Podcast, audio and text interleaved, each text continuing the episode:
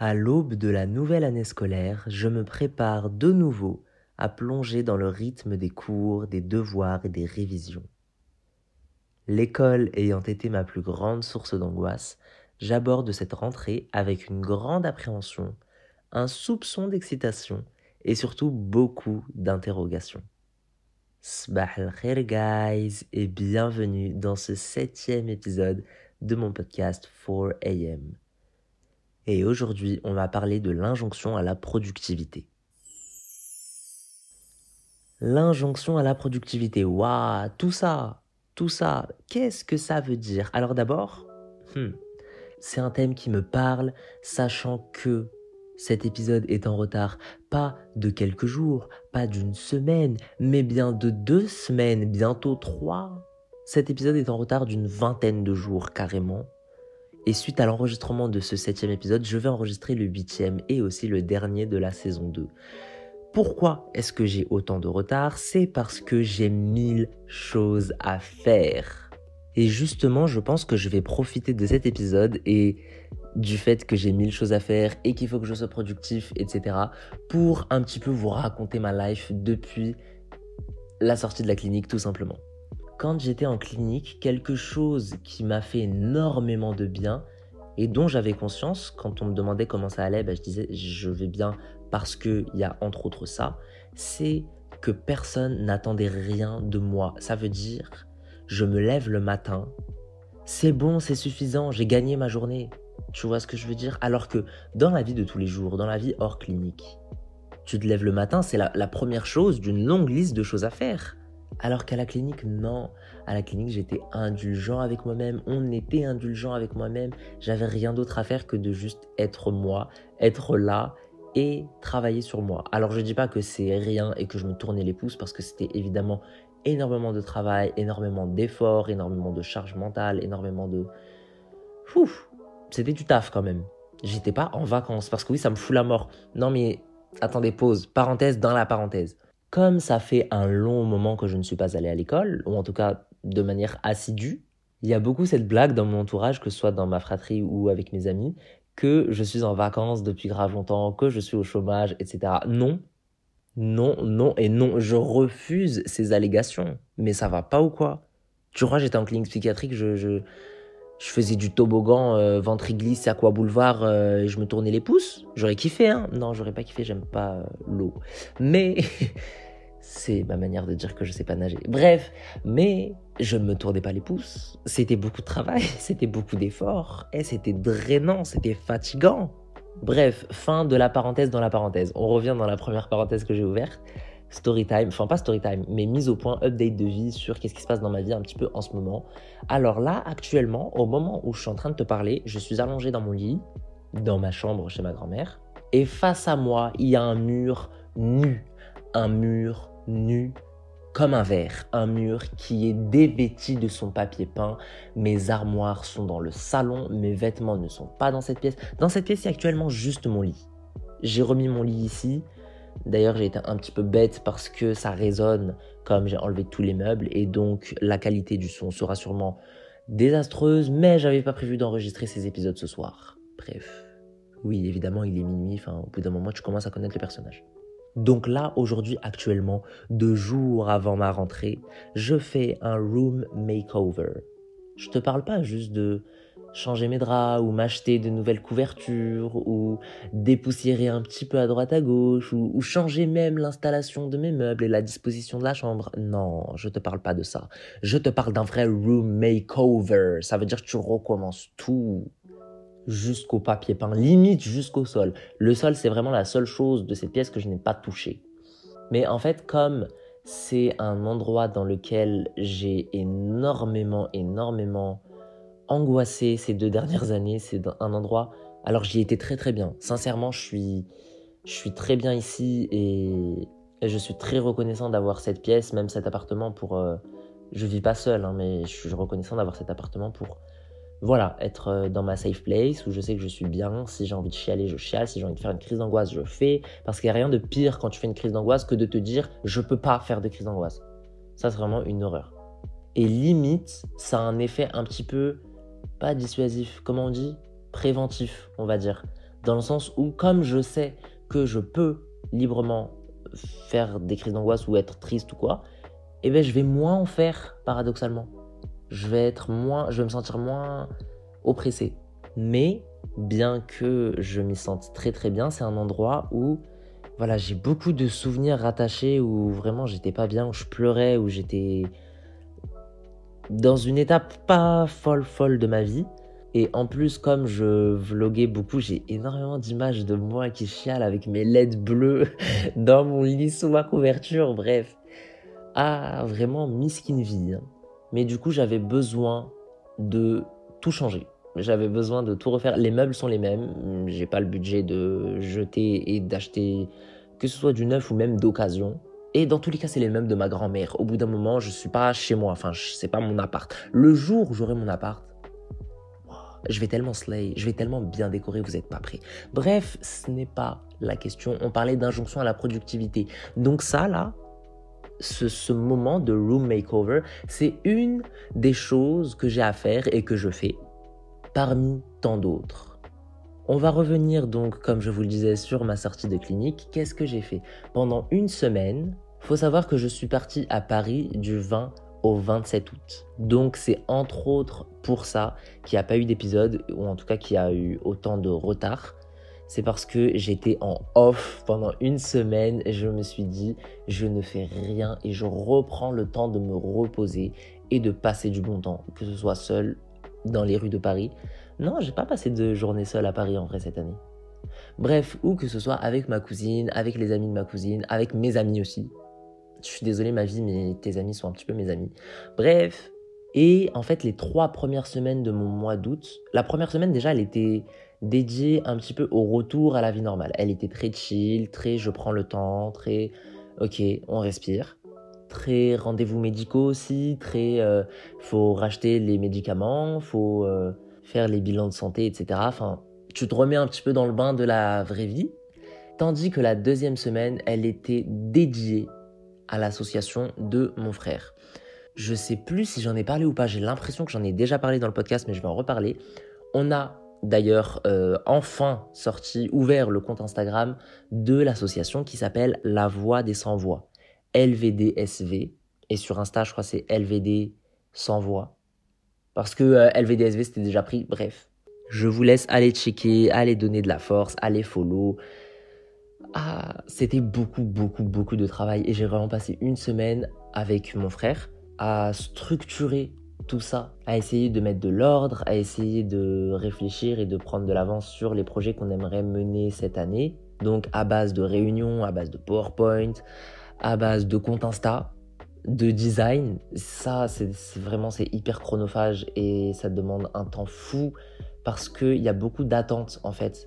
Quand tu fais quelque chose, il faut attendre la réponse. Est-ce que c'est OK? Est-ce qu'il y a des retours? Et en fait, il y aura toujours des retours, toujours des modifications, toujours des choses à refaire mais c'est parce qu'il y a des retours, parce qu'on veut telle police d'écriture, parce que c'est trop grand, parce que c'est trop petit, parce que telle image, on la veut, on la veut pas, parce qu'on n'a pas le droit à l'image de telle ou telle personne, parce que celle-là au début elle voulait apparaître, ensuite elle voulait plus. Bref, des galères, laisse tomber. Tout ça pour dire, pendant une semaine, été happé par les projets de l'association. Il fallait également, en fait, pour euh, lever des fonds, tout simplement pour... Euh, je vous ai parlé de l'association, ce qu'on faisait? Je sais même plus. La voix des sans-voix, en fait, on fait des maraudes, des actions solidaires pour lutter contre la misère sociale, tout simplement. C'est des grands mots, mais je vous jure, c'est trop important. La misère sociale, en fait, on distribue de la nourriture, des vêtements d'hygiène, des vêtements... J'ai dit quoi? Des vêtements d'hygiène? Il est 1h du matin, s'il vous plaît, un peu d'indulgence. Des produits d'hygiène, des vêtements, etc. aux plus démunis, tout simplement. Mais tout ça, ça coûte beaucoup d'argent, sachant qu'on prépare aussi une inauguration, une soirée d'inauguration qui coûte aussi de l'argent. Et pour cela, donc, on a décidé d'organiser une tombola pour récolter des fonds. Donc les gens euh, payent des tickets de tombola et ils ont une chance de gagner des lots. Donc juste ça, ça a été aussi beaucoup de travail. Il fallait designer les tickets, fallait trouver un imprimeur avec des prédécoupes, il fallait calculer les budgets aussi, combien il reste dans notre enveloppe, combien on peut avancer, combien on peut mettre pour euh, investir tout simplement dans cette tombola. Il fallait acheter les lots, il fallait réfléchir aux lots, qu'est-ce qui peut nous ramener des, des, participants, qu'est-ce que, quel, euh, Enfin bref, c'est beaucoup, beaucoup de réflexion et beaucoup de travail et aussi des allers-retours parce que ah, ce lot il convient, ce lot il convient pas, il faut qu'on achète ça, il faut, faut pas prendre ça. Bref, pendant une semaine, j'étais à fond sur la voie des sans-voix. Ma troisième semaine, comme je vous l'ai dit, elle était dédiée à Paris. Vraiment, j'ai pas cherché midi à 14h, j'ai dit Paris, Paris and Paris. Et ma quatrième semaine, elle est en train de se terminer. Elle est dédiée, je sais même pas où elle est passée cette semaine. Je vous assure, je sais pas comment là maintenant on est vendredi ou samedi. Bref, on est dans la nuit de vendredi à samedi. Lundi, il y a eu mon anniversaire. Encore, pour la troisième fois, j'ai soufflé mes bougies. Je vais pas du tout m'en plaindre. C'était un anniversaire surprise que mon frère, ma soeur ont organisé avec mes amis. Donc c'était très très cool, j'en suis hyper hyper reconnaissant. J'ai eu, oh mon dieu, j'ai eu un suite que je voulais tellement en édition limitée. We're not really strangers, un suite avec écrit Your anxiety tells you lies, quelque chose comme ça. Bref, ton anxiété te raconte des mensonges et waouh, ça va vraiment devenir mon, mon suite doudou, mon suite de confort, mon suite, euh, voilà, c'est à moi. Enfin bref, ensuite j'ai dû m'occuper donc de cette chambre et c'est un temps monstrueux et c'est pas fini. Il ne me reste que deux jours pour la terminer. Ah oui, en fait, avant d'aller à Paris, mon bureau s'est cassé. Mon bureau s'est pété la gueule, donc il a fallu que je le remplace ou en tout cas que je trouve une manière de le remplacer. Donc euh, bricolage, tu connais, euh, à base de tréteaux, d'équerres, de, de visseuses, perceuses, tout ce que tu veux, ça m'a saoulé et ça me saoule encore. Je, parle trop comme si c'était terminé alors que je suis encore en plein dedans. J'ai dû aussi finir le compte Insta et poster les posts tout simplement, faire la promo, demander aux gens de partager, faire des stories, etc. Ça a l'air futile et débile comme ça, mais je vous assure, ça prend du temps de faire ça, c'est fou. J'ai eu je sais pas combien de rendez-vous aussi euh, à la banque. J'avais pas les papiers qu'il fallait, il fallait faire des allers-retours, etc. Oh là là, une horreur l'administratif. Et tout ça pour vous dire, la to-do list, elle est longue comme pas possible. La to-do list, elle est vraiment immense.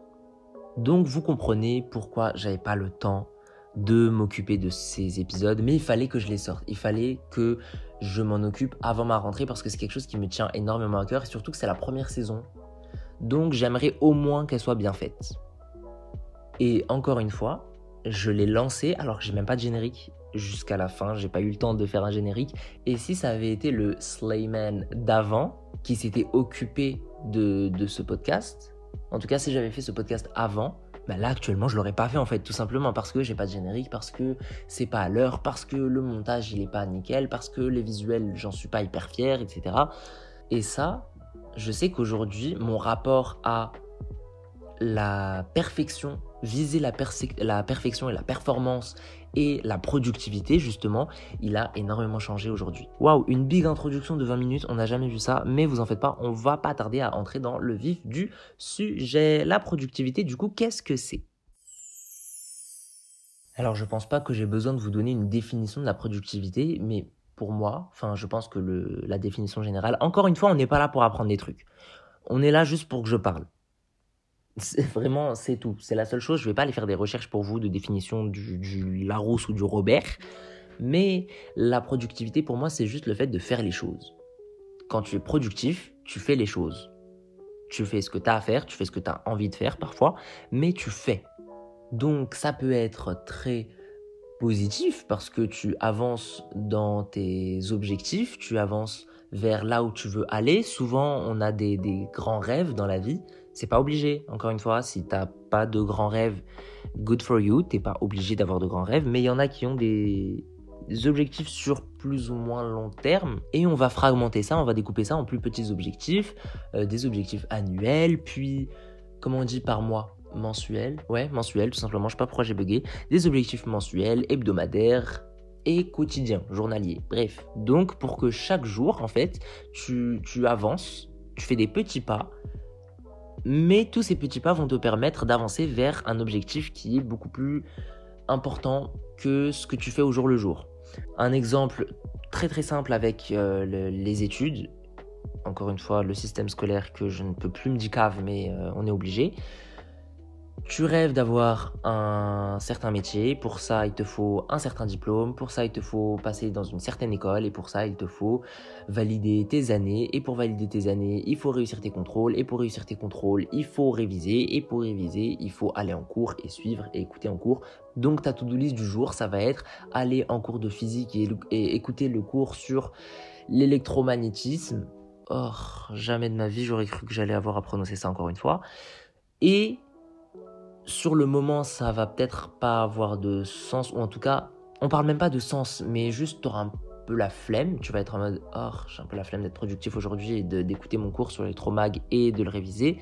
Mais quand tu vois ton plan sur un, un dézoom mais plus avec euh, une autre perspective, quoi, tu, tu, prends du recul sur la situation et tu sais que c'est juste une petite étape qui te permet d'arriver vers là où tu as envie d'arriver, tu te dis ok, aujourd'hui, to-do list, je me motive je fais ce que j'ai à faire.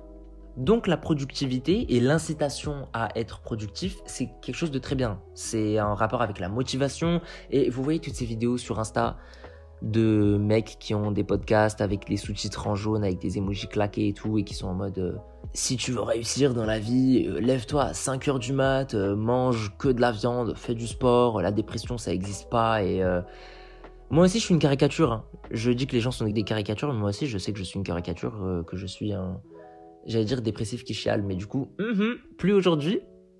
S'il vous plaît, me jetez pas l'œil. Enfin bref, vous voyez de quoi je parle. Les comptes Insta avec des titres, enfin des, des, des noms de comptes en mode euh, motivation pour millionnaire, riche et motivé. Je sais pas, écoutez, en soi, c'est bien. C'est bien, c'est sympa, c'est cool, c'est fun, ah ah ah. ah. Mais ça devient toxique à partir du moment où ce n'est plus une incitation à la productivité, donc synonyme de motivation, et ça devient toxique quand on parle d'injonction à la productivité. Une injonction, donc un ordre, ça veut dire que tu es obligé d'être productif, sinon c'est pas la peine d'être.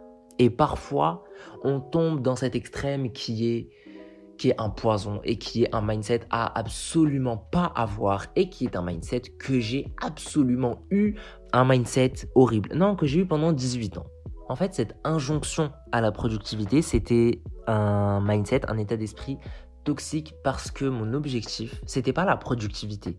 C'était pas qu'à la fin de la journée, je fasse ce que j'ai à faire pour que je puisse avancer vers ce, plan vers cette euh, que ce soit une carrière ou même euh, bien-être ou, autre dans d'autres domaines de ta vie pour achieve pour euh, comment on dit en français? Oui je fais encore ma pétasse américaine.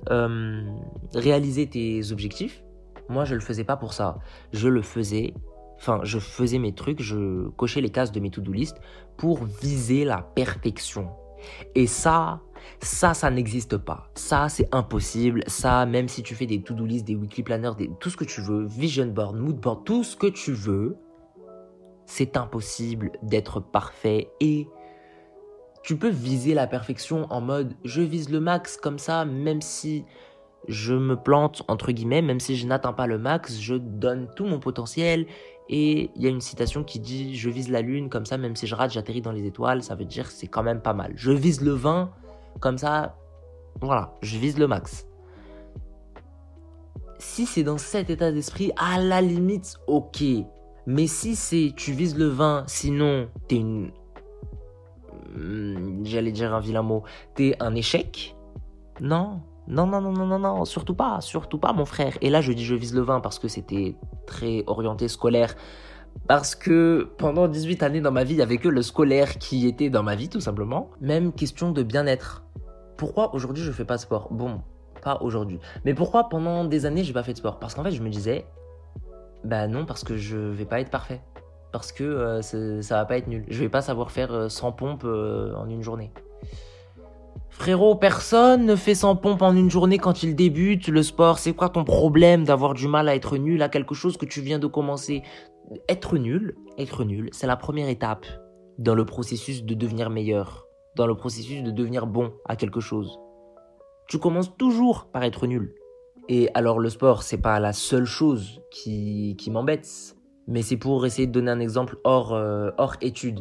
Mais typiquement, même si on parle pas de sport, mais juste de bien-être par exemple. Avant, je me fixais des objectifs les ouf. Je me disais, si je veux me sentir bien et prendre un peu plus soin de moi et de mon hygiène de vie, etc., il faut que je fasse des Miracle Morning tous les dimanches, que je marche 10 000 pas par jour, que je mange des plats équilibrés et sains toute la semaine, que je mange 5 fruits et légumes par jour, mangerbouger.fr, tout ce que tu veux. Enfin, on est réaliste un peu un jour ou que les petits. Faut me dire, hein. Ça, c'est impossible. Et en fait, comme je visais des trucs talés ouf, mais ça, je n'y arrivais même pas un jour. Si j'arrivais à tenir deux jours, c'était le Saint Graal. Mais t'imagines, tu tiens toute une vie comme ça, c'est impossible. En tout cas, tu commences pas comme ça. Faut commencer graduellement. Donc, au début, je me suis mangé des claques quand je comprenais que ça marchait pas comme ça. Et puis, j'ai essayé d'y aller plus progressivement. Sauf qu'à chaque fois, à chaque fois, à chaque fois, je manquais à cette discipline parce que je perdais patience et je me disais non, ça va pas assez vite, je suis pas assez bon. Donc j'arrête. Je préfère pas faire plutôt que mal faire. Parce que pour moi, ne pas être parfait, c'était mal faire. Sauf que c'est un problème. C'est problématique. Mon père dit d'ailleurs quelque chose. Enfin, il dit ça un jour sur deux. Mais bref, il dit le mieux est l'ennemi du bien. Ça veut dire, si tu cherches à faire mieux et toujours, toujours mieux, toujours plus, madame, situation, on te voit, tu vas jamais t'arrêter. Tu peux toujours faire mieux parce que on peut jamais atteindre la perfection. Et parfois même, en cherchant à vouloir mieux faire, on fait pas bien, justement. Donc parfois, bien faire, c'est suffisant. Je disais donc, pour moi, la productivité est devenue toxique à partir du moment où j'ai considéré que ne pas être parfait, c'était être nul. Parce que avant que je tombe justement dans ce schéma toxique de la productivité euh, à tout prix, ça a toujours été gratifiant d'être productif, d'être organisé. J'ai toujours été l'enfant organisé. Dans la famille, Slayman, c'est celui qui slay, c'est celui qui est organisé. Il y a cette anecdote que euh, ma mère m'a racontée. Je sais plus, je crois que c'était des oncles ou des tantes, je sais plus qui étaient chez nous. Et bref, moi je rentrais de l'école et j'ai enlevé mes chaussures, je les ai mises dans le placard à chaussures. J'ai enlevé ma veste et je l'ai cintrée et mise dans l'endroit qui lui était attitré. J'ai enlevé mon sac à dos, je l'ai posé à sa place, etc., etc. Et à côté, il y a l'anecdote de mon frère. je saurais même plus vous dire c'est quoi cette anecdote et d'où elle sort et ça sort d'où. Mais en gros, il y a une copine à ma mère qui rigolait avec ma mère sur, euh, sur ça, sur mon frère qui, quand il rentre à la maison, ses vêtements, il les met en boule comme ça et il les jette dans un coin de la maison. Et il va passer des semaines et des semaines à les chercher ensuite. Et ça va être celui qui perd ses affaires, celui qui ne sait pas où il a rangé quoi, celui qui fait un bordel organisé. Non, mais c'est pas bordélique en fait. Je sais où sont rangées mes affaires, c'est juste que c'est un bordel organisé. Ça n'existe pas. Ça n'existe pas. Arrête de mentir, arrête de nous mentir, arrête de te mentir à toi-même. Bref, c'était une shade gratuite. Mais dans la fratrie, j'ai toujours été celui qui était organisé. Dans mon sac à dos, mes cahiers rangés dans l'ordre du plus grand au plus petit, mon casier tout bien organisé, tout bien trié, tout bien slay. Et arrivé au lycée, j'ai commencé à être le maître des to-do list. Les to-do list au lycée sont devenus mes meilleurs amis. To-do list, qu'est-ce que c'est? Tout simplement en français, liste des choses à faire. Donc c'est juste simplement écrire ce que tu dois faire D'habitude, les gens ont des to-do mentales. Ils se rappellent dans leur tête que, ah, aujourd'hui, il faut qu'on fasse ça, ça, ça. Mais quand t'es slay, tu l'écris. Et quand t'es encore plus slay, tu l'écris bien. Donc je dégainais mes meilleurs surligneurs, mes meilleurs stabilos là. J'écrivais to-do list, je faisais mes cases, j'écrivais les jours de la semaine, des weekly planners. Alors je faisais à chaque début de mois un calendrier mensuel, à quel moment du mois j'ai des trucs importants, etc. Et ensuite, chaque semaine, je faisais des planeurs hebdomadaires. Donc, je planifiais ma semaine, quel jour il faut que je fasse quoi, quel jour j'ai des deadlines, quel... En fait, je mixais comme ça mes, mes to-do list et mes weekly planners. Dans mes to-do list, je mettais les tâches, les prioritaires d'abord et les moins prioritaires ensuite, enfin logique. Je classais aussi avec mes tâches scolaires, avec ce que je dois faire à la maison, avec ce que je dois faire en bonus pour moi, Enfin bref, j'étais vraiment très très organisé afin d'être le plus productif possible. Hein? Productif, c'est ça le mot? Oui, c'est ça le mot. Bref, afin d'être le plus productif possible et j'étais le plus productif possible. Sauf que ça m'a posé problème parce que justement, j'étais productif car je visais la perfection et la perfection étant inatteignable, ma productivité, paradoxalement, devenait contre-productive. Je vais vous donner un exemple tout, tout simple. C'est pas une story time, mais je sais plus si j'ai déjà raconté cette anecdote dans mon podcast ou pas. Mais bref, en classe de terminale, j'avais un bac blanc de physique. Ah là là, décidément. Bref, et je me rappelle que j'avais religieusement tout bien révisé, que j'avais tout étudié chaque jour des vacances de Noël parce que la physique, ça a toujours été ma hantise. Et j'avais tout bien préparé. La veille, tu m'aurais donné le sujet, je l'aurais fait les yeux fermés. Mais ce matin-là, en ce bon samedi matin, j'ai eu un magnifique trou de mémoire et je n'ai rien su faire. Alors, trou de mémoire mélangé à une crise d'angoisse qui n'était pas crisée, mais qui était en train de monter. Enfin bref, un cocktail de, d'émotions, d'hormones pas très cool qui se passait dans mon cerveau. Et tout ça a fait que j'ai tout oublié et j'ai juste paniqué et j'ai eu un 7. Voilà, je me suis mangé mon bon 7 f 3 après avoir passé deux semaines à tout réviser sans relâche. Voilà, super. Donc ça c'est vraiment l'exemple parfait, l'exemple typique de cette injonction à la productivité toxique. Maintenant qu'on a compris cet aspect toxique de l'injonction à la productivité, on va essayer de comprendre pourquoi j'ai toujours cherché à être productif. Et je vais vous parler dans ce point suivant du mythe de la méritocratie. Oh mon Dieu, je suis obligé de parler de méritocratie quand je veux parler de productivité. La méritocratie, qu'est-ce que c'est? C'est cette croyance que dans la vie, quand tu veux quelque chose et que tu travailles pour, tu vas obtenir ce quelque chose parce que tu l'auras mérité, tu auras fourni les efforts nécessaires à l'obtention de cette chose. Ça peut être quelque chose de matériel comme un, objectif. Je m'explique. Il y a des gens qui croient en la méritocratie et qui disent que si aujourd'hui ils sont autant successful, si aujourd'hui ils sont autant, comment on dit, pas qu'ils ont du succès, parce que en français le succès ça a une connotation euh, euh, célébrité, mais euh, qui réussissent des choses, ouais voilà. S'il y a des gens qui réussissent, ils vont te dire, mais je mérite ma réussite, j'ai travaillé pour. Et oui. Et si toi, tu n'as pas réussi, c'est que tu n'as pas suffisamment travaillé pour. Mhm, c'est tout. Voilà, point à la ligne. Ta gueule. Désolé, fallait que ça sorte. Si tu crois en la méritocratie, vraiment dégage. Tu n'as rien à faire parmi mon auditoire, dans mon audience. Va-t'en. Ferme Spotify ou Apple Podcast ou tout ce que tu veux. En fait, ça me rend ouf. Ça me rend zinzin. Mais de, une zinzinerie, t'as les ouf. Mais vraiment. De me dire, il y a des gens qui croient dur comme fer que la méritocratie existe, ça me rend fou. Oh, je vais me calmer. Je vais me calmer. Mais en fait, pourquoi est-ce que ce sont deux sujets qui sont intimement liés?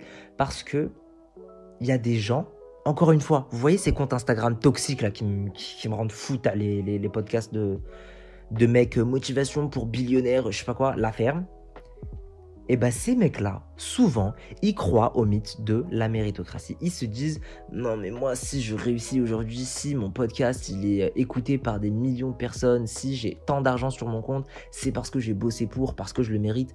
Alors certes, ok, tu as bossé pour, d'accord c'est bien, psahtek même.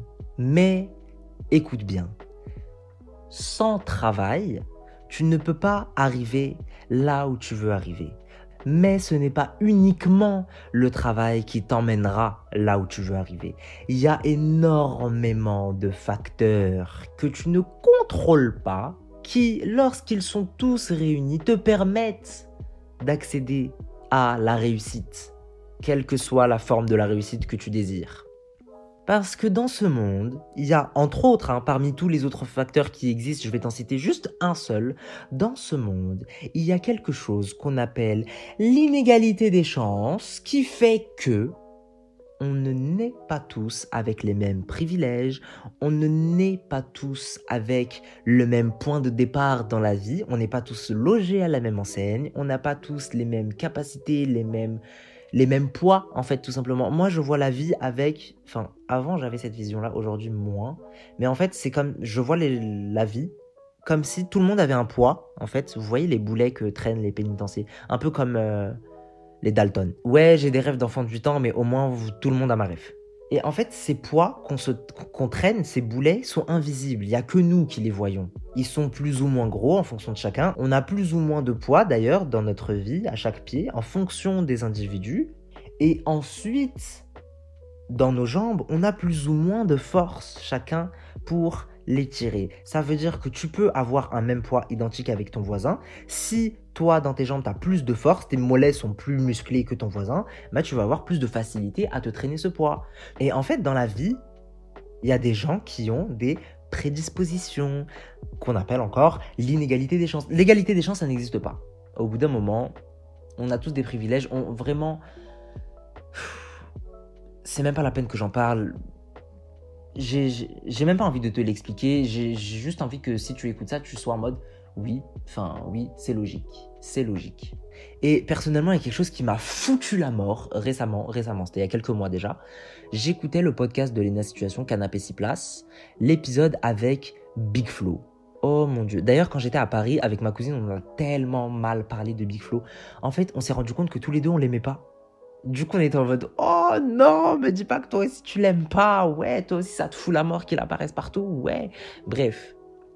En tant qu'être humain, il doit sûrement être cool. Gentil, respectueux, bienveillant, tout ce que tu veux. Ok, il travaille, ok, il bosse, ha ha ha. Il doit être sûrement très drôle avec ses proches, très très cool. Mais en fait, quelque chose que j'ai détesté, c'est que justement lui, il croit à ce truc de méritocratie. Lena Situation, avant, Quoique non. Est-ce qu'avant il y croyait? En fait, il y a un peu ce. Mais les situations, c'est différent. C'est parce que c'est du marketing et que elle raconte ses histoires et il y a une stratégie derrière un petit peu pour, euh, bah, pour vendre, tout simplement, pour vendre ses histoires et pour, euh, pour faire rêver mais dans le fond, quand on écoute son podcast ou quand on lit son livre ou quoi, et que vraiment elle, développe et qu'elle détaille, elle dit clairement que la méritocratie, ça n'existe pas. Elle dit qu'il y a beaucoup de travail, et en plus, elle l'a répété dans cet épisode avec Big Flo. Il y a beaucoup de travail, évidemment, pour en arriver là où, où elle en est arrivée, mais elle est née au bon endroit, elle est née au bon moment, elle avait les bons parents, entre guillemets, qui pouvaient provide, qui pouvaient... C'est horrible qui pouvait lui fournir ce dont elle avait besoin, qui avait les sous, qui avait les moyens, etc. Et oui, si elle n'avait pas travaillé, elle n'en serait pas là où elle en est actuellement. Mais si elle avait juste travaillé et qu'elle n'avait pas toutes ses prédispositions de base, elle n'en serait pas là non plus, tu vois ce que je veux dire? C'est en fait c'est un, un, tout, c'est un mélange. Tu peux pas dire qu'aujourd'hui t'en es là où t'en es juste parce que t'as travaillé pour. Tu peux pas. Et Big Flo, c'est ce qu'il disait. Elena, je vous jure, il faut écouter cet épisode elle disait, mais Big Flo, tu peux pas dire ça. Enfin, t'es né, t'as eu la, chance de naître dans un, pays. Déjà, juste le fait de naître en France, ça te, donne des kilomètres et des kilomètres d'avance sur des millions de, de, des milliards même de personnes sur cette planète qui vivent dans des milieux défavorisés. Et juste au point de départ, ton lieu de naissance, déjà, il va avoir une influence ouf sur le reste de ta vie. Et tu contrôles pas le lieu de ta naissance. Et Big lui disait Non, mais Léna, tu peux pas dire ça parce que moi je suis né euh, à Toulouse avec mon frère et nani, nana. Elle dit Mais oui, voilà, enfin littéralement la preuve. T'es né à Toulouse, t'es né, t'as eu la chance d'avoir un frère. Il y a des gens qui ont, tu vois, qui n'ont pas eu la chance forcément d'avoir un frère, ou en tout cas qui ont même des frères qui, je sais pas, qui les pourrissent. Y a, toi, t'as eu la chance d'avoir un, un entourage qui te soutenait, t'as eu. Enfin, je te dis pas que la moindre chose de ta vie était simple et était facile et que tout s'est fait sans embûche, bien au contraire. Et elle lui a dit, je vous jure, en fait, écoutez, là je reprends les mots de Léna, mais c'est trop important. D'habitude, je vous dirais juste, allez écouter, parce que j'ai pas envie de répéter, mais je sais que vous allez pas écouter, et ça c'est trop important pour ne pas être entendu. Et Léna lui disait, je sais que c'est frustrant de se dire ça, parce que, en fait, on dirait que ça efface tout le travail. Mais non, c'est une réalité qui existe, mais ça n'enlève en rien tout le travail et tous les efforts que tu as fournis. Et Big Flo était là. Non, mais en fait, moi, je vois pas les choses comme ça. Parce que certes, j'ai eu des cartes. euh, En fait, je vois la vie comme un RPG. Il me foutait la mort quand il disait ça. Il disait, je vois la vie comme un jeu, comme un jeu Pokémon, par exemple. T'as des cartes au début. Et moi, j'ai eu la présence d'esprit de, faire, de jouer telle carte à tel moment. J'ai. euh, en- on dirait le book, c'était Baudelaire. L'alchimiste, il a transformé la boue en or. Oui, il a, énormément travaillé. Ok, d'accord. Vraiment, je suis trop investi émotionnellement dans ce passage sur la méritocratie, mais c'est juste que ça me rend ouf. Et en fait, Big il arrêtait pas d'utiliser l'argument en mode euh, Ouais, mais il y a des gens, s'ils avaient eu les mêmes prédispositions que moi, eh ben, ils auraient pas fait, ils, ils en seraient pas là où j'en suis aujourd'hui. Il y a des gens qui ont plus de prédispositions que moi, qui sont nés avec une pierre d'argent- en argent dans la bouche, et ils ont pas pas fait le quart de ce que j'ai réalisé dans ma vie. Si tu donnes les cartes que moi j'ai reçues à la naissance à d'autres personnes, eh ben, euh, si elles avaient pas autant travaillé que moi, elles en seraient pas là où j'en suis aujourd'hui. Et Léna, elle disait oui, c'est pour ça que je suis d'accord avec toi. Enfin, je te dis pas que t'as pas travaillé pour en arriver là où t'en es, tu vois. Et c'est ce que je vous dis à vous aussi et à tous ceux qui croient en la méritocratie. Sans travail, tu peux arriver nulle part. Il y a besoin de travailler et de faire des efforts partout. Mais c'est pas juste en travaillant que tu vas arriver là où tu veux en arriver.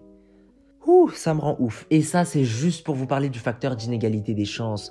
Ensuite, pour les religieux d'entre vous, il y a tout ce, ce- facteur énorme du destin, du mektoub, comme on dit chez nous. En gros, il y a des, des- des choses qui, qui sont prédestinées à arriver. Alors certes, tu as la main sur le destin, tu as la main sur ta vie et tu contrôles, etc. Oui, ok, d'accord.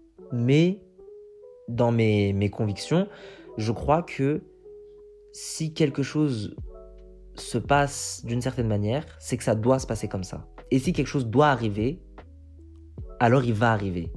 Je sais pas comment vous expliquer, mais en gros, c'est pas parce que juste je vais bosser que ça va porter ses fruits et que je vais réussir. Il y a un facteur divin auquel moi je crois et libre à toi de croire ou pas. Tu peux même écouter en étant très dubitatif et te dire ah mais c'est juste la consolation divine. Comme disait Freud et tu te euh, déresponsabilises de tes échecs en te disant ah mais c'est pas moi c'est Dieu qui a pas voulu. Mais en gros moi j'ai l'intime conviction que si je fournis une montagne d'efforts et que ça ne paye pas c'est que Dieu c'est mieux pour moi. Dieu sait qu'il y a mieux pour moi mais c'est pas pour autant que je ne vais faire aucun effort.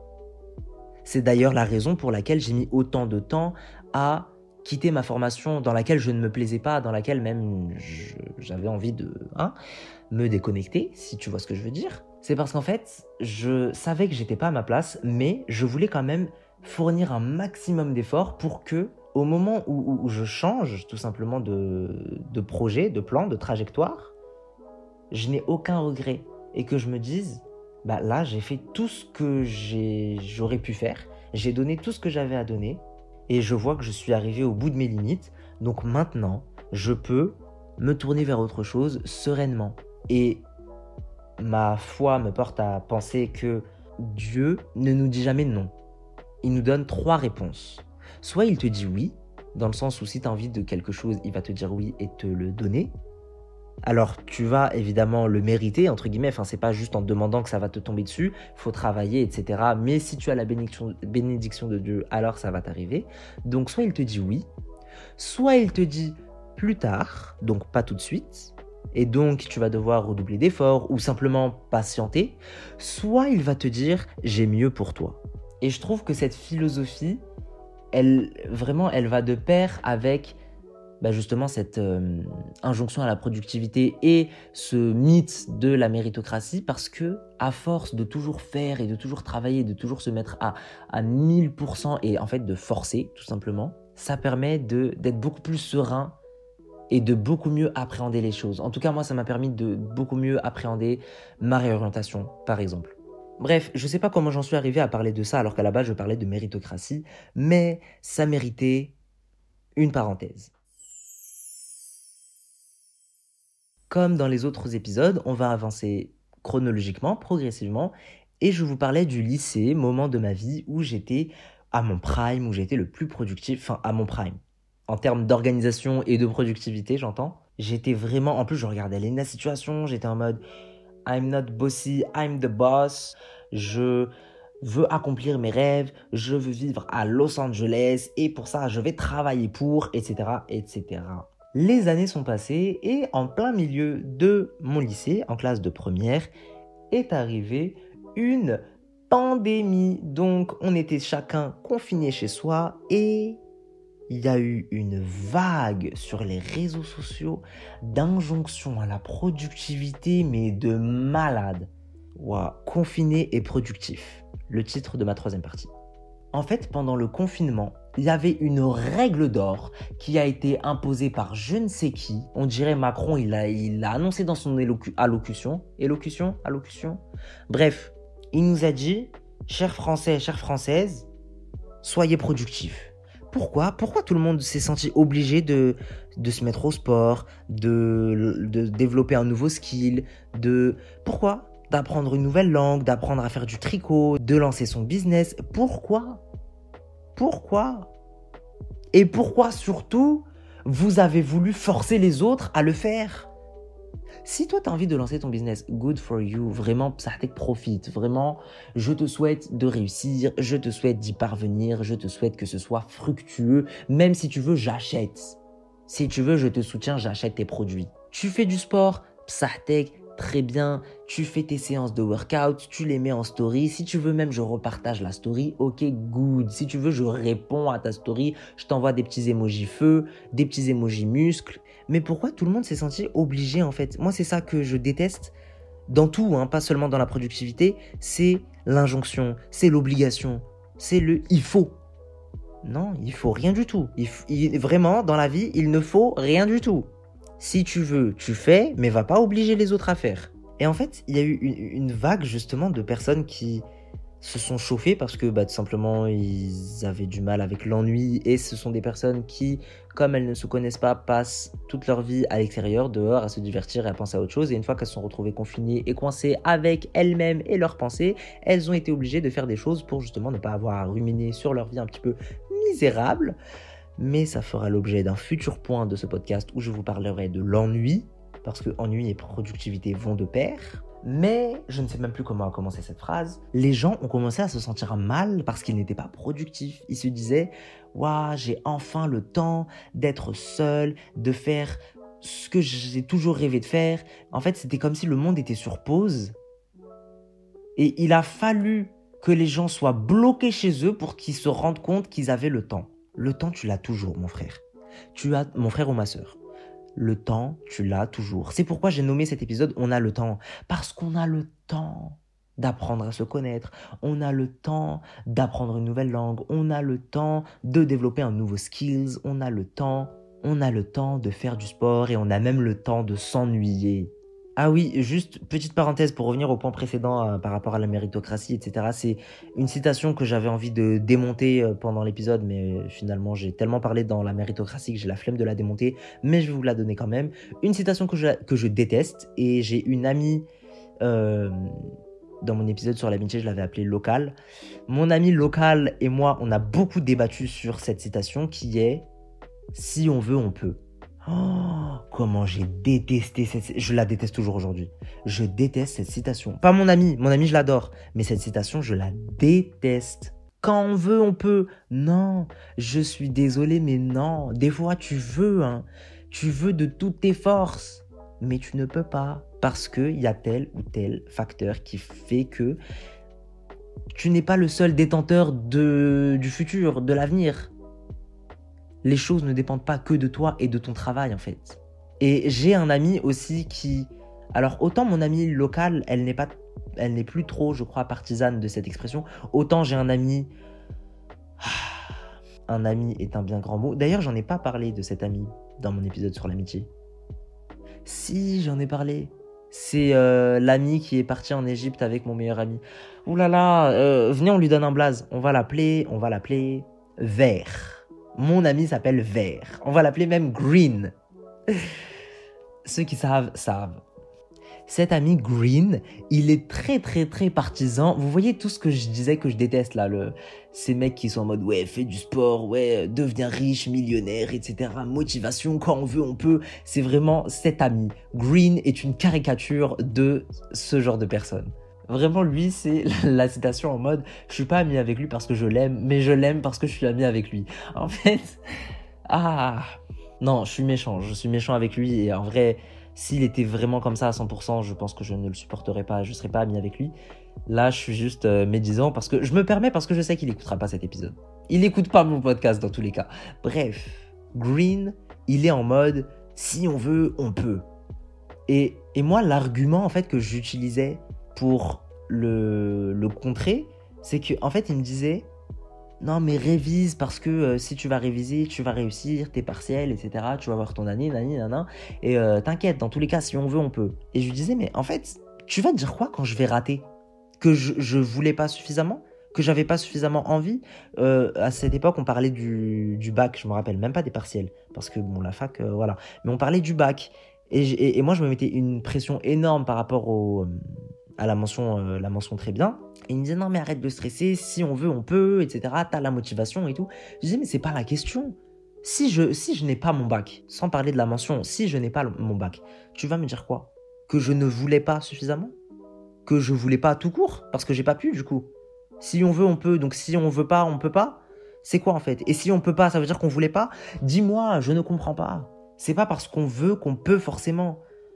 Et bref, à partir de ce moment-là, il m'inventait des arguments que je ne saurais même plus vous dire parce que je, n'y accorde pas énormément de crédit. Donc on va simplement revenir à ce que je racontais, le confinement. Mais voilà, c'était juste une petite parenthèse que je voulais euh, inclure parce que c'est une citation qui me sort par les trous de nez. Donc le confinement, les gens se sont retrouvés seuls avec eux-mêmes et ils se sont retrouvés à ne pas supporter l'ennui et vouloir absolument tout faire parce que pour une fois dans leur vie, ils étaient en mode ah, j'ai enfin le temps de m'occuper de moi, j'ai enfin le temps de m'occuper de mes cheveux, j'ai enfin le temps de faire ces travaux dans mon appartement, j'ai enfin le temps de faire ci, de faire ça. Mais mais mon frère ou ma sœur encore une fois, tu as le temps, on a le temps. Il faut juste le prendre, c'est tout. Et encore une fois, tout est une question d'organisation. Et je dis pas qu'il faut absolument être toujours organisé et tout millimétré à la minute près parce que ça justement c'est tomber dans les travers toxiques de la productivité et de l'organisation, mais si quelque chose te tient à cœur, tu le rêves, tu le planifies et tu le fais. Dream Plan Do. Encore une fois, une situation de... qui a été utilisée par les Situation en 2019 et qui m'a énormément inspiré pendant ma era Organization King. Mais c'est quelque chose auquel j'adhère encore aujourd'hui. C'est pour ça que je vous dis que aujourd'hui, je suis pas en mode euh, non mais chill mec, c'est bon, repose-toi, ennuie-toi, t'inquiète. Non, je sais qu'il a, il faut travailler dans la vie, mais pas jusqu'à en devenir malade. Et pendant le confinement, les gens sont devenus ouf parce que ils se sont rendus compte qu'ils avaient le temps. Être à l'aise avec l'ennui. Quatrième partie de cet épisode et pas des moindres qui fait bien suite à la troisième partie du confinement. Mais être à l'aise avec l'ennui, c'est quelque chose de difficile pour un tas de personnes. Alors, il y a beaucoup de gens qui se disent flemmards. Il y a beaucoup de gens qui se disent moi je suis un gros flemmard de la vie, moi je procrastine énormément, etc. Et la, procrastination, elle peut être due à plusieurs facteurs. Tu peux procrastiner parce que tu as la flemme, parce que tu n'as pas envie de faire ce que tu. Enfin, tu as envie de faire ce que tu dois faire, mais T'es en mode, hmm, ouais, bof, je le ferai plus tard. Il y a une procrastination aussi qui rejoint ce que je vous disais tout à l'heure par rapport à la perfection. Parce qu'il y a des gens, dont moi, hein, avant j'étais dans cette équipe, où je me disais, bah, je préfère ne pas faire et repousser au maximum plutôt que faire pas parfait, faire mal. Bref, il y a un tas de raisons qui justifient la, la procrastination il y a plein de personnes qui se disent flemmardes et qui pour autant ont énormément de mal avec l'ennui. T'es flemmard, mais tu fais quoi au juste? Du coup, tu t'ennuies pas Et non, parce qu'en fait, en vérité générale, je ne vous apprends rien. Quand les gens font rien, entre guillemets, quand ils ne sont pas productifs, en fait, je vois ça comme de manière un peu euh, pas analogique, mais binaire. En gros, soit tu es productif et tu fais, soit t'es pas productif et tu fais pas. Et c'est ok d'être dans les deux cas. Encore une fois, j'insiste, c'est pas euh, moins bien de ne pas faire les choses. Au contraire, il faut un équilibre, il faut une balance, il faut vraiment avoir des moments où tu ne fais pas. Mais justement, dans ces moments où tu ne fais pas, il faut le faire bien. En fait, je distingue un bon ennui et un mauvais ennui. Le mauvais ennui, c'est tout ce qui est lié à la procrastination, à la peur de viser la perfection, la peur de ne pas réussir, ou juste la flemme sans raison, tu retardes ce que tu as envie de faire parce que tu scrolles indéfiniment sur ton téléphone. Je vais pas te mentir, je fais la même, on fait tous la même, on est tous humains, on est tous des victimes de cette société de, j'allais dire de consommation, mais finalement c'est du contenu qu'on consomme sur les réseaux sociaux. Bref, on vend notre temps. Non, on vend pas notre temps. On achète notre... Non, Qu'est-ce qu'on fait de notre temps? On le donne tout simplement parce qu'on ne gagne pas d'argent à la fin du compte, mais on donne notre temps aux réseaux sociaux et à ces choses futiles. Mais toi qui m'écoutes, parmi ceux qui m'écoutent, qui est vraiment à l'aise avec l'ennui? Qui aujourd'hui peut prendre une journée sans être productif? Ça veut dire que tu avances pas sur ta liste de choses à faire, sans non plus la passer face à ton téléphone, ton ordi ou autre, et tu t'ennuies, mais de manière bien. Je sais pas comment vous l'expliquer, mais il y a un tas de personnes qui ne savent pas faire ça, qui savent pas juste s'asseoir, être oisif, limite divaguer, réfléchir ou dessiner sans grande prétention, faire de l'art, etc. D'ailleurs, j'ai remarqué que quand on s'ennuie, on a tendance à faire de l'art. Du coup, je me dis que en fait, l'art, c'est quelque chose vers lequel on se tourne tous, je pense, de manière un peu euh, de prédilection c'est le domaine vers lequel on se tourne par prédilection. Donc je me dis en fait, les gens qui font de l'art, qui ont le privilège de pouvoir faire de l'art, c'est des gens qui ont le privilège de pouvoir s'ennuyer. Donc c'est pour ça les artistes ils sont pétés thunes. C'est parce qu'ils n'ont pas besoin de travailler tout le temps. Les artistes sont pétés thunes, pas ceux qui débutent dans l'art, mais en gros, bref, vous avez compris, il est 2h du matin s'il vous plaît, je suis fatigué, laissez-moi parler. Je disais donc que s'ennuyer c'est important et c'est même essentiel. C'est indispensable. Si tu veux pouvoir être productif, il faut que tu puisses t'ennuyer. Parce que aussi l'inspiration et le temps d'organisation, etc. vient de l'ennui. Les rêves viennent de l'ennui. C'est en, t'ennuyant et en rêvant à ton, ton monde idéal, à ta, ta vie idéale, que tu sais quels objectifs tu as envie d'accomplir sur le long terme et que tu vas pouvoir fragmenter ça en objectifs quotidiens. Et savoir ce que tu dois faire quand tu veux être productif c'est pas dans, dans, le rythme effréné de la course de la vie que tu vas pouvoir te poser et prendre du recul, faire le, bilan de ta situation, savoir si tu vas dans la bonne direction ou s'il faut rectifier le tir, faire la liste des, de ce qui va et de ce qui va moins, euh, te congratuler et célébrer ce qui va et corriger ce qui va moins. C'est pas quand tu es dans, dans le flow, dans la course de la vie que tu peux faire ça. Et justement, pas assez de personnes ont conscience qu'on a le temps et qu'il faut surtout s'ennuyer et prendre le temps de réfléchir à tout ça. Est-ce que aujourd'hui ma vie me convient? Est-ce que je vis en alignement avec mes valeurs? Est-ce que mon lifestyle, mon mode de vie me correspond? Enfin, tout un tas de questions auxquelles tu as besoin de répondre pour fonctionner euh, en adéquation avec toi-même. Tu vois ce que je veux dire? Parce que si tu avances comme ça dans la vie, la tête dans le guidon, et que tu sors pas la tête de la surface de l'eau, ma métaphore, elle a aucun sens. Pourquoi ton vélo, il serait dans l'eau? Bref, ah, bah, peut-être pour faire de l'aquabiking. Mouhim si tu as toujours la tête dans le guidon, tu peux pas savoir si ta vie va bien, ou en tout cas si elle est en adéquation avec ton indo. Donc s'ennuyer, c'est nécessaire parce que ça te permet de te reconnecter avec toi-même, tout simplement. Parce que quand tu t'ennuies, t'as pas d'impératif, t'as pas de, de il faut que je fasse ça tu fais les choses parce que tu, te sens de les faire, tout simplement. Et c'est pour ça que mon temps à la clinique m'a fait autant de bien. C'est parce que j'avais le temps, en tout cas, je, prenais le temps, j'étais là pour ça, de m'ennuyer. Et je faisais les choses parce que j'avais envie de les faire et pas parce qu'il fallait que je les fasse. Je, sortais en fait de cette productivité toxique de, mort là qui m'empoisonnait la vie. Et ça, je peux te dire que ça m'a fait beaucoup de bien. D'ailleurs, je vais vous rediriger vers une vidéo de Luan Mancho, euh, qui a fait une vidéo tout simplement sur l'ennui. Une euh, très bonne vidéo qui date d'il y a deux ans, je crois, trois ans, je sais plus. Donc, allez checker ça et gardez à l'esprit que s'ennuyer, c'est tout aussi important qu'être productif.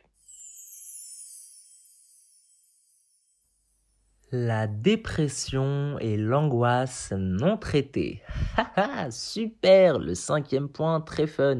Évidemment qu'on allait parler de productivité et de dépression parce que c'est quelque chose qui m'a touché et je vais partager mon expérience pour étayer un petit peu plus mon point de vue sur l'injonction à la productivité. Euh, c'est la fin de la phrase. Alors, je suis un peu nervous à l'idée de parler de cette période de ma vie qui, je l'espère, est derrière moi. Parce que, en fait, je suis tombé d'un extrême à un autre. En fait, c'est cool que. C'est cool, n'importe quoi. C'est pertinent de ne pas faire d'épisodes centrés sur la dépression, comme j'ai pu le faire par exemple avec l'anxiété, parce que l'anxiété, c'est. Comment dire Bien que ça impacte évidemment tous les domaines de ma vie, je sais cibler vraiment de manière exhaustive les causes, conséquences, etc. Alors que la dépression, bah, tu vois, j'en parle là dans cet épisode sur la productivité. J'en ai parlé aussi dans l'épisode sur l'anxiété parce que c'est intimement lié. J'en ai parlé dans l'épisode sur l'amitié parce que ça a impacté mes relations avec euh, mes amis. J'en ai parlé dans l'épisode avec le Nindo parce que littéralement donner du sens à sa vie et la dépression, mm, mm, t'as compris, tu fais le lien assez rapidement.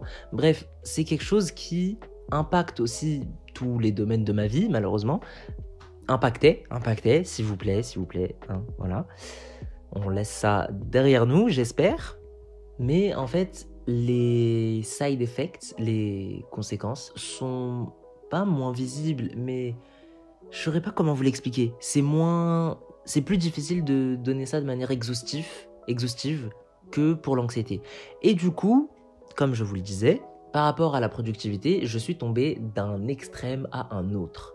L'anxiété et les crises d'angoisse me poussaient à devenir de plus en plus productif. Enfin, productif, entre énormes guillemets, parce que bah, du coup, comme je voulais montrer avec l'anecdote du 7 COF 3 en physique, c'était juste contre-productif de bosser autant. Tandis que, est-ce qu'on dit tandis que ou tandis que? Je vais dire tandis que. Tandis que l'anxiété. Ouais, ça a l'air plus. Euh, mieux en termes de sonorité.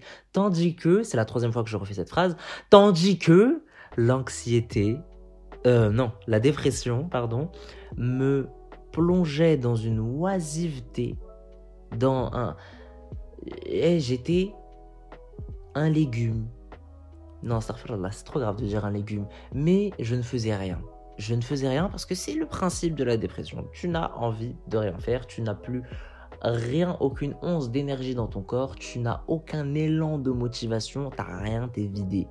Mais quand je vous dis rien, c'est vraiment rien. Il n'y a plus de. Enfin, il n'y a pas de honte à, avoir dans ça et il n'y a pas de, de pudeur entre nous. Enfin, même, c'est quelque chose qui, qui est important, c'est une maladie. Mais rien, ça veut dire même l'hygiène c'est pas ta priorité quand tu es en dépression. C'est loin d'être ta priorité. Donc réviser un contrôle d'électromag, matière qui te donne des électromas plutôt.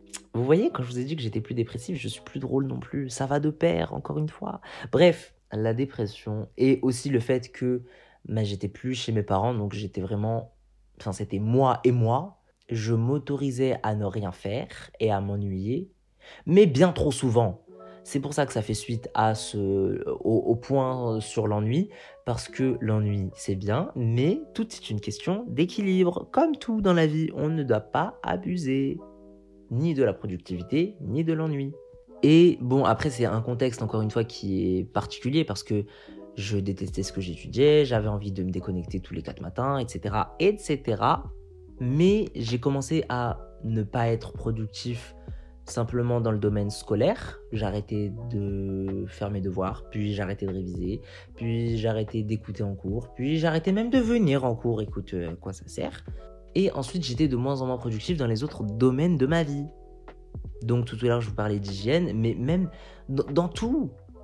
Je rangeais plus ma chambre, je sortais même plus, je me laissais mourir de faim, j'allais même plus faire les courses. Et frère, trop trop grave. Bon, là encore, on parle pas juste de procrastination et de flemmardise parce que c'est une maladie, mais quand bien même, je suis passé de l'autre côté du spectre. Et au début, en fait, ça me faisait juste du bien de ne plus me foutre la pression, de, devoir toujours être en, en activité, en productivité et dans la performance et il faut absolument faire des choses et il faut être parfait, il faut tout faire bien comme il faut, etc. Au début, en fait, j'éprouvais un énorme soulagement dans ce, relâchement, justement, je me, en fait, pour une fois, Je m'autorisais à m'ennuyer et à rien faire et à me reposer, etc. Et au début, c'était soporifique, enfin, c'était, c'était une illusion un petit peu. Being the Lulu is the soul Lulu, comme on dit. Je fais la traduction, mais being the Lulu, c'est en mode being delusional. Is the Lulu is the solution. En gros, être dans la désillusion, c'est la solution. Voilà, fin de la parenthèse pour les non-bilingues. Désolé, oui, oui, baguette. Pour moi, ce, soulagement, il aurait pu être fructueux si j'étais dans un... Euh, pourquoi j'ai envie de parler en anglais? If I was in a better place in my life. Si j'étais dans un... Ça se dit pas en français, dans un meilleur endroit dans ma vie. Si j'étais dans un meilleur stade de ma vie. Oh, je vous ai pas fait d'épisode en anglais en plus. C'est quoi ça Ça arrivera dans la saison 2. Clin d'œil, wink wink, petit teasing. Ouh. J'ai aucune idée de ce que sera la saison 2. Bref, au début, j'étais en mode ça me fait du bien de ne plus me foutre la pression H24, mais tellement c'était bien de se sentir comme ça et de se sentir respirer et de dormir sur ses deux oreilles que j'ai commencé à dormir sur mes quatre oreilles, puis 8, puis 16, puis 32, 64 et bref, j'ai fini par dormir sur un nombre infini d'oreilles. Il y avait des oreilles partout dans ma chambre, sur mon lit, sur l'étagère, sur les armoires, partout. Je dormais partout, sur toutes mes oreilles. Moi, je me suis perdu dans ma métaphore, je crois. Mais du coup, ce que je vous disais, c'est que la dépression m'a complètement transformé et vraiment m'a fait passer de l'autre côté du, spectre. Je ne me reconnaissais plus. Je faisais plus aucune to-do list, aucun, aucun wiki planner.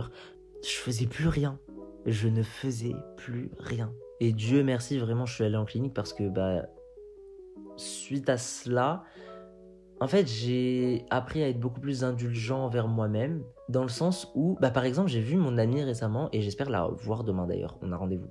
C'est pas la question. Euh, j'ai vu mon ami à la sortie de la clinique, euh, que j'avais appelé Martin Matin dans l'épisode sur euh, mes amitiés. Et en gros, avec Martin Matin, c'est vraiment ma copine de productivité. Dans le sens où c'est avec elle qu'on est en mode euh, to-do list, weekly planner, vision board. On a envie de devenir that girl and that boy. En mode, faut faire les choses, tu vois. On se fixe des objectifs, routine de vie, etc. Et on s'est vu, on s'est fait une, une sortie à main au Starbucks, MDR. On s'est raconté euh, nos updates de vie, etc. Les potins, les ragots, tout ça. Enfin, les potins, les ragots. Les ragots sur notre propre vie, on va pas faire de la médisance et parler d'autrui. Au bout d'un moment, on a 20 ans, on a passé cet âge. Et en gros, bah justement, on se disait, euh, ouais, cette année, j'ai envie. Tu connais les résolutions? Les résolutions de l'année scolaire en mode je fais mes devoirs dès qu'on me les donne comme ça je me prends à l'avance comme ça euh, je déborde pas sous la, la, quantité euh, énorme de travail je révise en temps et en heure, je fiche mes cours, euh, le dimanche, je, fais du footing, bref, le genre de truc que, tu tiens même pas une semaine, quoi. Et en fait, on s'est fixé tout ça, tout ces... une, petite liste de choses qu'on aimerait faire, sans justement se foutre une pression monstrueuse.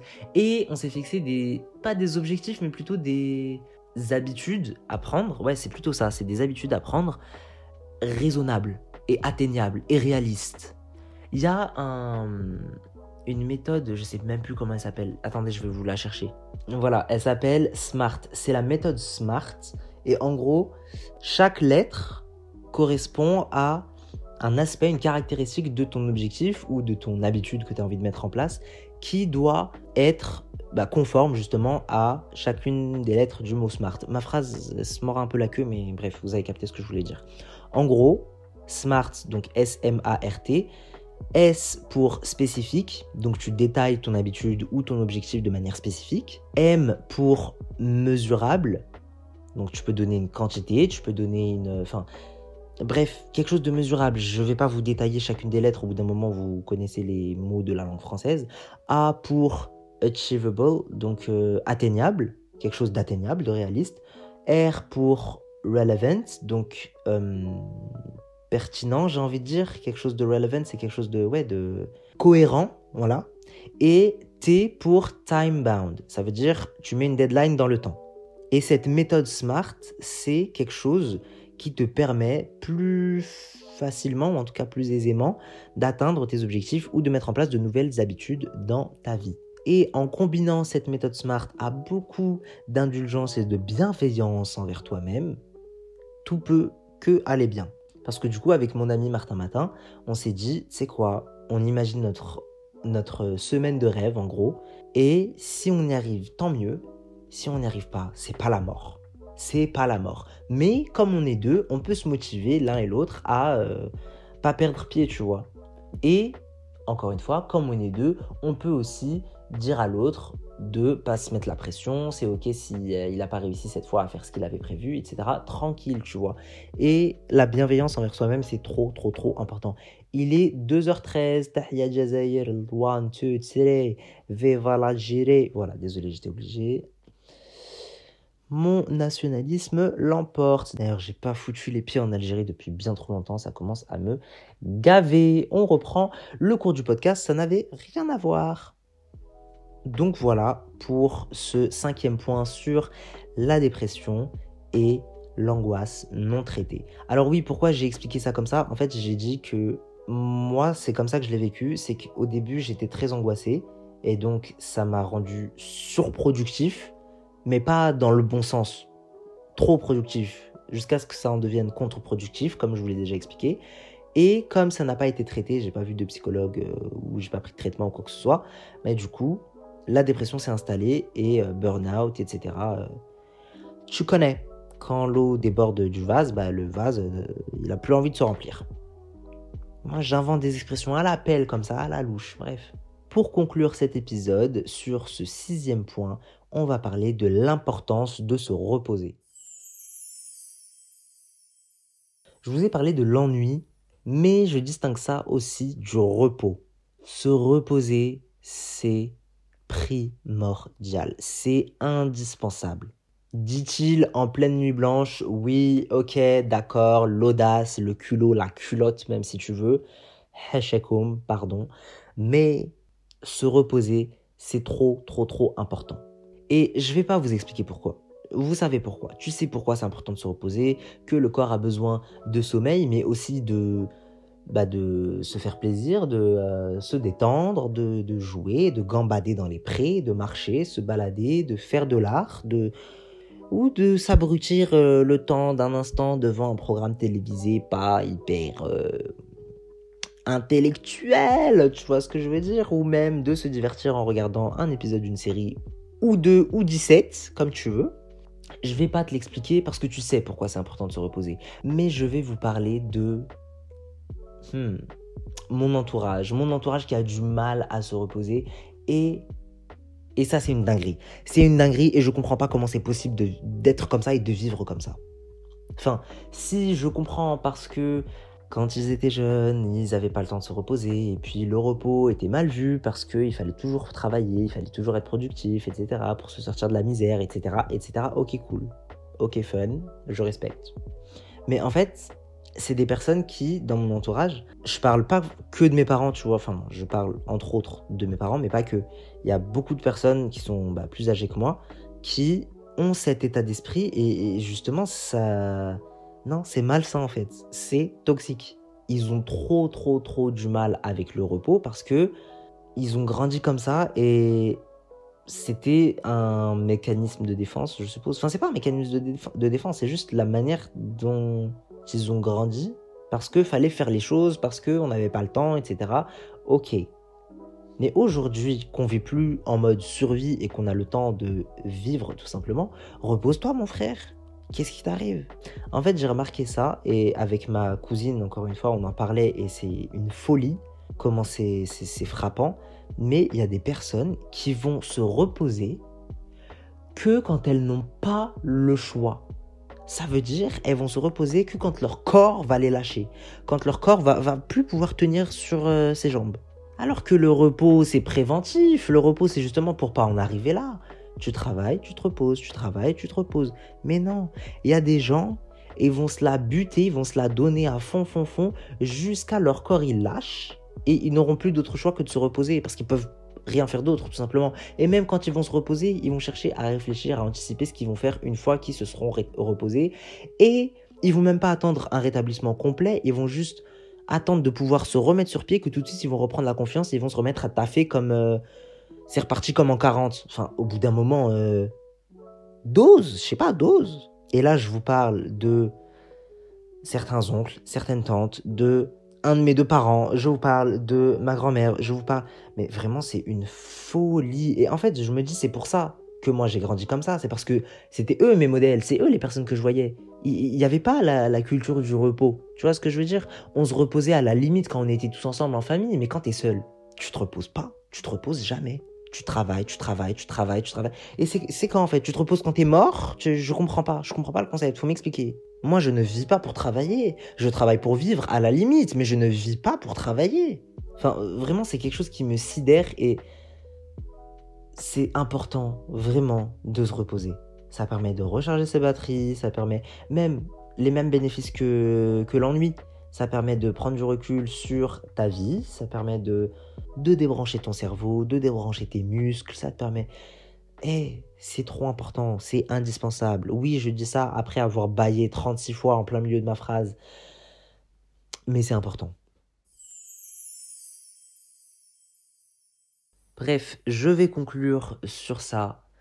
Tout ça pour te dire, tu as le temps. On a le temps. On a le temps d'apprendre à se connaître. On a le temps d'apprendre à savoir ce qu'on veut faire dans la vie. On a le temps de découvrir. On a le temps de faire les choses on a le temps et justement, il faut laisser le temps au temps. Au bout d'un moment, ça sert à rien de se presser. La vie, c'est pas une course. Je vous assure, la vie, c'est pas une course. En fait, waouh, attendez, je me rends compte, j'ai jamais fait de ref à Bojack Horseman. Bref, dans Bojack Horseman, qui est un dessin animé disponible sur Netflix, et c'est pas un dessin animé pour enfants, loin de là, ça parle de c'est quoi, j'ai même pas envie de te dire de quoi ça parle. Va voir. Euh, mais à un moment, il y a des chevaux qui courent et en fait, il y a toute une métaphore sur le, sur le cheval qui court, tout simplement. Et la citation, c'est Don't you stop running and don't you ever look behind you. There is nothing for you behind you. All that exists is what's ahead. En gros, ça veut dire ne t'arrête pas de courir et ne regarde jamais derrière toi. Il n'y a rien pour toi derrière toi. Tout ce qui existe, c'est ce qui est devant.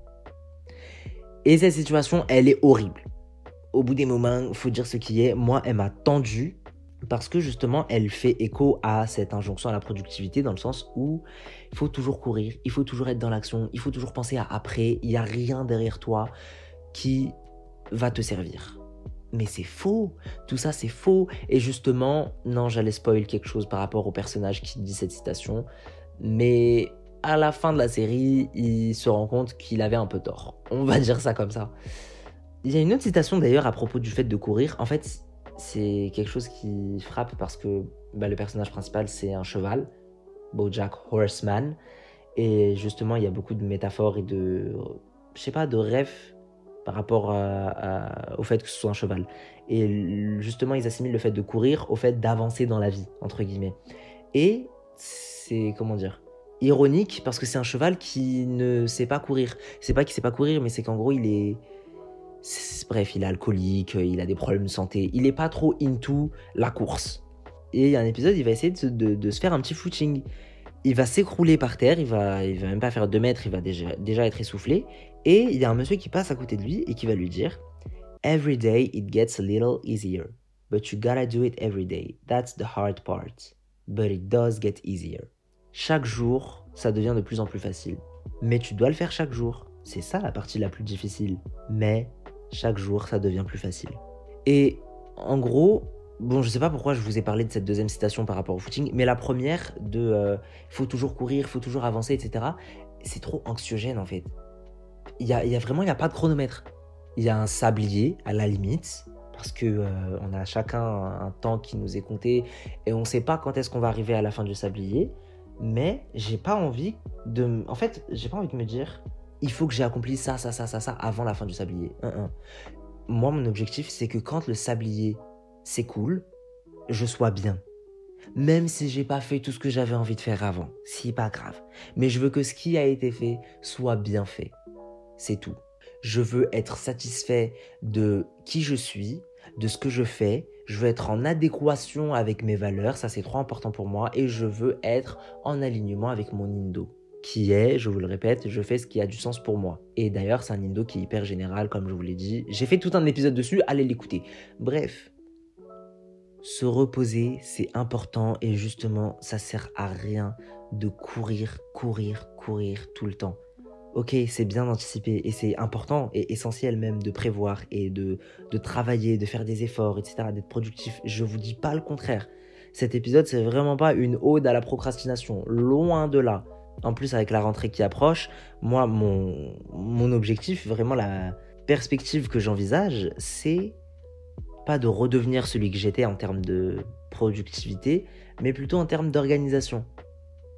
Ça veut dire de revenir avec beaucoup plus de bienveillance et d'indulgence et de résilience à mes to-do list, mes weekly planners, mes vision boards, et que ça me fasse kiffer en fait tout simplement. Moi à l'époque ça me faisait kiffer de faire mes to-do list. Même si ça me rendait fou, que ça me rendait warda, que je faisais des crises d'angoisse toutes les semaines, que dis-je tous les deux jours, ça me faisait kiffer quand même ce moment de faire mes to-do list, de prendre du temps pour moi et de, m'imaginer une future vie parfaite. Euh. Je sais pas, c'est c'est cathartique, je trouve c'est cool. Et, il faut pas être pudique dans ses rêves. Encore une fois, faut s'autoriser à rêver et, et, au pire, euh, ça te fera des, jolis scénarios Netflix pour euh, avant d'aller dormir. Je pense avoir tout dit concernant cet épisode et l'injonction à la productivité. Merci beaucoup de m'avoir écouté. J'espère que je n'aurai pas été très long et que c'était assez clair malgré l'heure tardive à laquelle j'enregistre cet épisode. Merci de m'avoir écouté. C'était Slayman au micro de 4am et je te dis à la semaine prochaine pour le dernier épisode. Guys.